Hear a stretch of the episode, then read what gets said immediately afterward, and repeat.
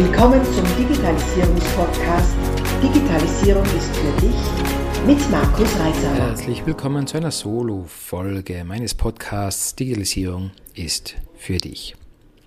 In den letzten Wochen hatte ich die Gelegenheit, tiefer hinter die Kulissen von Startups und Unternehmen zu blicken, die die Digitalisierung neu angehen.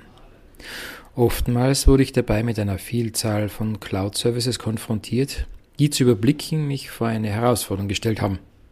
Eine Cloud-Lösung für das Recruiting, die andere für das CM, die nächste für die Fakturierung, eine weitere für die Buchhaltung, Online-Portal sowieso, E-Mail-Marketing, SEO, SEA, Social Media Publishing und, und, und. Im Vordergrund der Präsentationen standen die Lösungen, die Einfachheit in der Bedienung. Mich hat aber interessiert, ob man denn noch im Überblick hat, wo die Daten liegen, wie die Daten von Lösung A zu B kommen, ob die Datenverarbeitung auch rechtlich gedeckt ist, was auch bedingt, ob die Daten auch gebackupt, also gesichert werden können in einem anderen Ort als den des Cloud-Anbieters. Und aus rein kaufmännischer Sicht, wie viel Zeit denn in die Überwindung der Medienbrüche fließt. Und ja, das war bei genauerer Betrachtung sehr viel Zeit. Bevor du jetzt meinen Podcast als Unkenruf wieder der Cloud-Lösungen ansiehst, möchte ich klarstellen, dass auch wir Cloud-Lösungen einsetzen, selbstverständlich. Wohl dosiert allerdings und nach Abwägung oben genannter Punkte. Also nach Klärung der rechtlichen Voraussetzungen, wie die Einhaltung der DSGVO, nach Klärung, wer hinter der Lösung steht, nach Klärung, wie die Daten gesichert werden können, wie wir das umsetzen werden. Gibt es ähnliche Lösungen von mehreren Anbietern, werden europäische Anbieter bevorzugt. Und nachdem wir uns überlegt haben, ob die Lösung einen so großen Mehrwert bringt, dass sich die Überwindung des Medienbruchs auszahlt, Manches Mal setzen wir Cloud-Lösungen dazu ein, um rasch einen Prototypen eines neuen Geschäftsprozesses zu bauen, um dann später, wenn sich der Prozess bewährt hat, diesen in einer integrierten Lösung wie unserem ERP nachzubauen.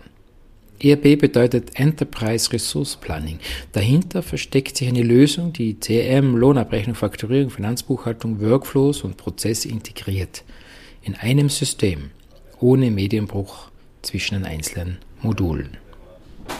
Was in erfahrenen Organisationen längst bekannt ist, ist die Tatsache, dass das Verwalten von Applikationen, sei es in der Cloud oder lokal installiert, ebenfalls ein wesentlicher Wirtschaftsfaktor ist.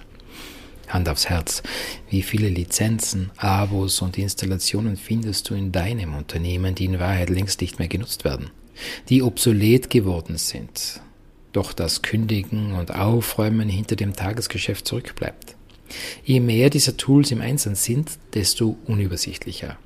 In großen Organisationen beschäftigen sich eigene Teams mit eigenen Software-Tools, ja, nur der Frage, welche Lizenzen brauchen wir wo und wann. Klar, in schnellen Organisationen sind diese Überlegungen eher wenig populär. Geht es doch zuerst ums rasche, flexible Wachstum. Das ist auch absolut in Ordnung so.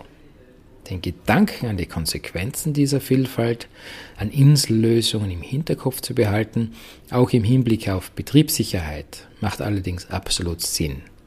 Sich auch Lösungen anzusehen, die möglicherweise auf den ersten Blick nicht ganz so hip sind und das ein oder andere Feature nicht bieten, das man dann eh nur selten vermisst, dafür aber viele der Tools in einem System mit einer Datenbasis integriert, lohnt sich spätestens dann, wenn die ersten Wachstumsschritte getan sind und aus dem schnell gebauten Prototypen stabile Unternehmensprozesse werden sollen. Bis dann, wenn es wieder heißt, Digitalisierung ist für dich, abonniere doch gleich unseren Podcast und vergiss nicht, eine 5-Sterne-Bewertung abzugeben.